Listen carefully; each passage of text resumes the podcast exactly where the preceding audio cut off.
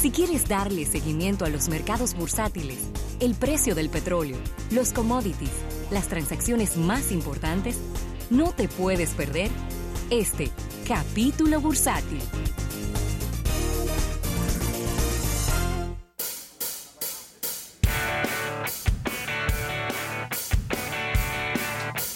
y nos visiten estos refrigerados estudios nuestro compañero Isaac Ramirez está con nosotros Isaac Ramirez que está con nosotros eh, directamente desde la Junta digo perdón Vi- desde- Vine a ver la opinión de Erika. eh, sí, Erika Sí, Valenzuela. sí, sí, sí. De primera que, mano. de primera Yo mano. supe, yo supe que ella estuve allá, yo la vi por el dron. Eh, Mira, Rafael, y ahora es China que se está dando su importancia. Y China dice que necesita tener más conversaciones en este mes para llegar a, una, a la fase 1 de un acuerdo económico con el gobierno de los Estados Unidos y más específicamente con Donald Trump. Recuérdense que este acuerdo tiene que ser firmado por Donald Trump y Xi Jinping. sí Entonces, parece que, si bien es cierto que pudiéramos decir que el espíritu de, la, de ambas, ambos comités y ambas delegaciones que están negociando es muy bueno, e inclusive eso ha hecho, vamos a ver los índices bursátiles ahorita, pero ha hecho que haya mucho optimismo en el mercado. Parece como que los amigos de China dijeron, no, espérate, vamos a seguir hablando un chismán. Vamos a seguir hablando un chin más porque hay como muchas cosas que están en el aire. Y yo los entiendo. Yo creo que Donald Trump, independientemente sea una estrategia de negociación o lo que usted quiera, ha sido muy poco confiable en las últimas negociaciones y en las últimas decisiones que ha tomado. En lo que respecta a China, me refiero, ¿no? Entonces yo creo que por ahí, por ahí puede andar la cosa. Beijing estaría enviando una delegación que estará liderada por el vicepremier Liu He, que es el, negociación, el negociador principal de China, para finalizar eh, el acuerdo escrito que pudiera ser firmado por los presidentes en, en el Asia Pacific Economic Cooperation Summit, que será celebrado el próximo mes en Chile. ¿Y qué hace? ¿Y ¿Por qué van a hacer esto en ¿Por qué Chile? Si eso es Asia Pacífico. Bueno, no pero bueno. bueno. pero eso es un eso es como tierra de nadie como eh, ni no, para no. acá ni para allá No, no, no, porque no es que no es que han elegido Chile el lugar para firmar un acuerdo. Es que Ah, va a haber una cumbre, va a haber una cumbre hacia Paci- cooperación económica hacia Pacífico. En Chile, parece que Dirigieron dice. Asia Pacífico, pero incluye otros países. Otra persona dijo que China también quiere que primero Donald Trump quite los aranceles que ha colocado en varios productos antes de que se pueda firmar este acuerdo. Algo que todavía esto no ha sido refrendado por la Casa Blanca. Eh, vamos a ver qué ocurre. Yo creo que esto sería una, una de las noticias más positivas que hayamos eh, visto en este, en este año, Sí. 2019, después de que se han tirado las cajas y los cajones y que perdimos inclusive hasta el, el cálculo de cuántos aranceles diferentes se habían colocado a diferentes productos de un lado para el otro. y él ha puesto y él ha puesto fecha para la firma prácticamente de este acuerdo porque si de esta de si de esta fecha valga la redundancia al 15 de diciembre no se firma este acuerdo se impondrán nuevos aranceles a importantes rubros de importaciones chinas según dice este reporte que tengo aquí Pero precisamente lo que están diciendo esta gente, no, no, pero espérate, falta más cosas. Es decir, no me mande pa- no me mande de que vamos a firmar el 15 de diciembre, que falta mucho tiempo. Vamos a seguir hablando y vamos a seguir acordando cosas puntuales. Porque po- lo que podría parecer es como que ya, ya nos pusimos de acuerdo y lo que estamos esperando es que llegue el 15 de diciembre, cuando no es así. Todavía falta mucho detalle por acordar y muchas cosas por poner en blanco y negro. Eh, Rafael, el, el petróleo que había estado subiendo el pasado viernes, pues en el día de hoy está cayendo un dólar con 21 centavos. Y ahora el crudo ligero de Texas bajó a 53 dólares con 49 centavos. Esto es un 2.21% de caída. También el Brent, que es el, el petróleo a despacho a futuro, ha caído un 2.13% y ahora se coloca en 59 dólares con 22 centavos. Y el oro, que había estado bajando varios días consecutivos, hoy aumenta a 8 dólares con 80 centavos la onza y se coloca en 1499,50 cada onza del dorado metal.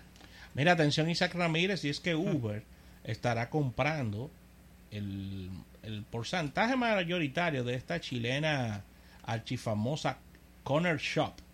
Corner Shop que tiene, tiene incidencia en Chile, México, Perú y Canadá.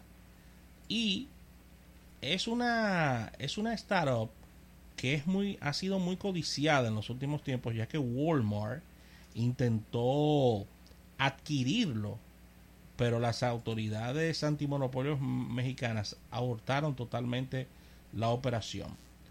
Corner Shop fue fundada en el año 2015 y ya estaba valorada en 225 millones de dólares. Pero bien, un unicornio. Asimismo, y según publica The New York Times, el acuerdo entre Uber y, y Corner Shop está, está pendiente de, de, las autoridades chilenas aprobarlo y Uber es el socio perfecto cuando se está hablando de, de embarcarnos en una búsqueda de llevar eh, sabor único de alimentos y pedidos increíbles a socios minoristas y según este comunicado esto va muy de la mano de lo efectivo que ha sido Uber Eats en los últimos tiempos. Qué bien.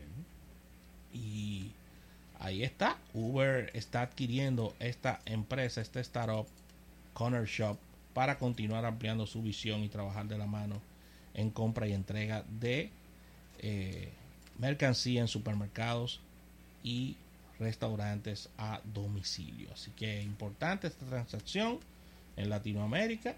Sigue Uber creciendo y no quería eh, que nos fuéramos sin hablar de esto, Ravelo.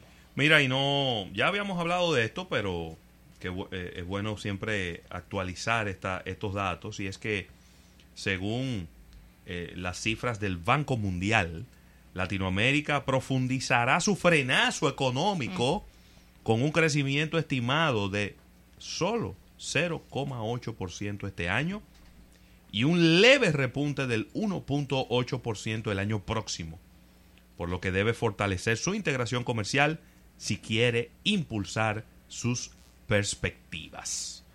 Las crisis de Argentina, la debilidad económica de México y ya inclusive sacaron a Venezuela de estos números.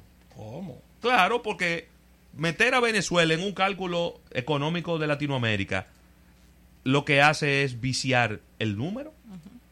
Porque Venezuela ya son unos números que son atirrisorios sí. y no se sabe si son ni siquiera confiables. Es verdad. Entonces, hay años de altos precios de materias primas que ya quedaron atrás, pero todavía el, el, el, el frenazo económico mundial le está ya pegando muy fuerte a Latinoamérica. Eh, aquí está, déjame ver. Nicaragua envuelta en una crisis política. Se espera que terminará el 2019 con una contracción del 5% este año. ¿Qué? Así mismo. Panamá se espera que crezca 4.5 este año y 4.6 el próximo. Guatemala 3.3 este año, 2.8 el próximo. Honduras 3.3 este año, 3.5 el próximo. El Salvador 2.4 este año, 2.5 el próximo. Chile 2.5 y 2.9. Colombia 3.3 y 3.6. Perú 2.6 y 3.2. Mantendrá su buena perspectiva. Ecuador ni se sabe. No, Ecuador no. Ni se sabe porque que... Y mira, no está ninguno de los países del Caribe aquí en este, en este análisis que nos manda el Banco Mundial. Y en este instante, un breaking news. Estaba, estaba buscando la información y no como que no sale. perdona Rafael, para decir los tres puntos principales. Argentina, contracción del 3.1, ¿verdad? Es decir, una caída del 3.1 y una caída del 1.2 en el 2020. Es decir, no es que va a mejorar, es que va a caerse menos. Brasil, que es la economía más grande del continente de, de Latinoamérica, 0.9% este año solamente crecerá. Nada. Y 2% el año. Mientras que en México se prevé que registre una expansión solo 0.6% este año, después de que creció un 2% el año pasado.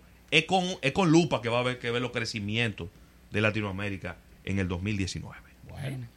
Mira, y el breaking news eh, va de la mano de Ecuador, ya que el presidente ecuatoriano confirma que en las próximas horas estará derogando el decreto que suscitó Ah, las protestas que tiene al pueblo tirado a la calle. Estamos hablando del presidente Lenín Moreno, que le habló a la nación en las primeras horas de la mañana y a través del decreto llamado el 883 eliminará el, el tema de, de quitar los subsidios a los combustibles y esto volverá a la normalidad como en épocas anteriores. Así que ahí está, Ravelo, un decreto ya que teníamos, ¿Por qué que no, por qué que no evalúan la decisión antes de tomarla?